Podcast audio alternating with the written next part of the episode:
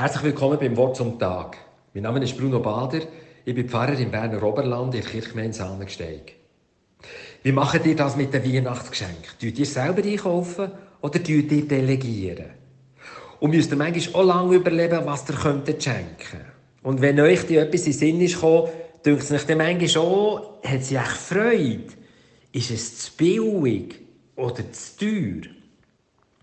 Ich finde, Schenken ist nicht immer einfach. Manchmal ist Schenken sogar eine ziemlich komplizierte Angelegenheit. Aber warum eigentlich schenken wir vor allem an Weihnachten und nicht am Pfingsten oder am 1. August? Der Weihnachtsbrauch hat damit zu tun, dass Christen Menschen sagen, mit der Geburt von Jesus beschenkt uns Gott mit seinem Licht. Unser Leben ist ein Geschenk und wir sind mehr, als wir je aus uns machen können. Und weil Gott uns beschenkt, tun wir auch einander beschenken. Bei unserem Schenken sind seit jeher die drei Könige Vorbilder. Weil die kommen nicht mit leeren Hängen zum Stall, sondern bringen Geschenke mit. Gold, Weihrauch und Myrrhe. Jedes von diesen drei Geschenken hat eine besondere Bedeutung. Ich beschränke mich jetzt auf das erste. Gold ist ein Zeichen für Macht und Glanz. In der Regel tut sich ein König oder eine Königin mit Gold schmücken. Er oder sie trägt dann zum Beispiel eine Krone aus Gold und vielleicht sind noch Diamanten drauf, die leuchten und glänzen. So merken alle, das ist ein wichtiger Mann oder eine wichtige Frau, der Höchste oder die Höchste. In Weihnachtsgeschichte ist es aber eben so, dass Gold nicht in einem Palast geschenkt wird, sondern in einem Stall.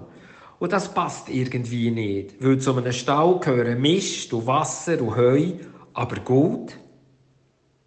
Schaut, die Weihnachten stellt die Welt auf den Kopf. Die, die nichts gelten, stehen jetzt im Licht.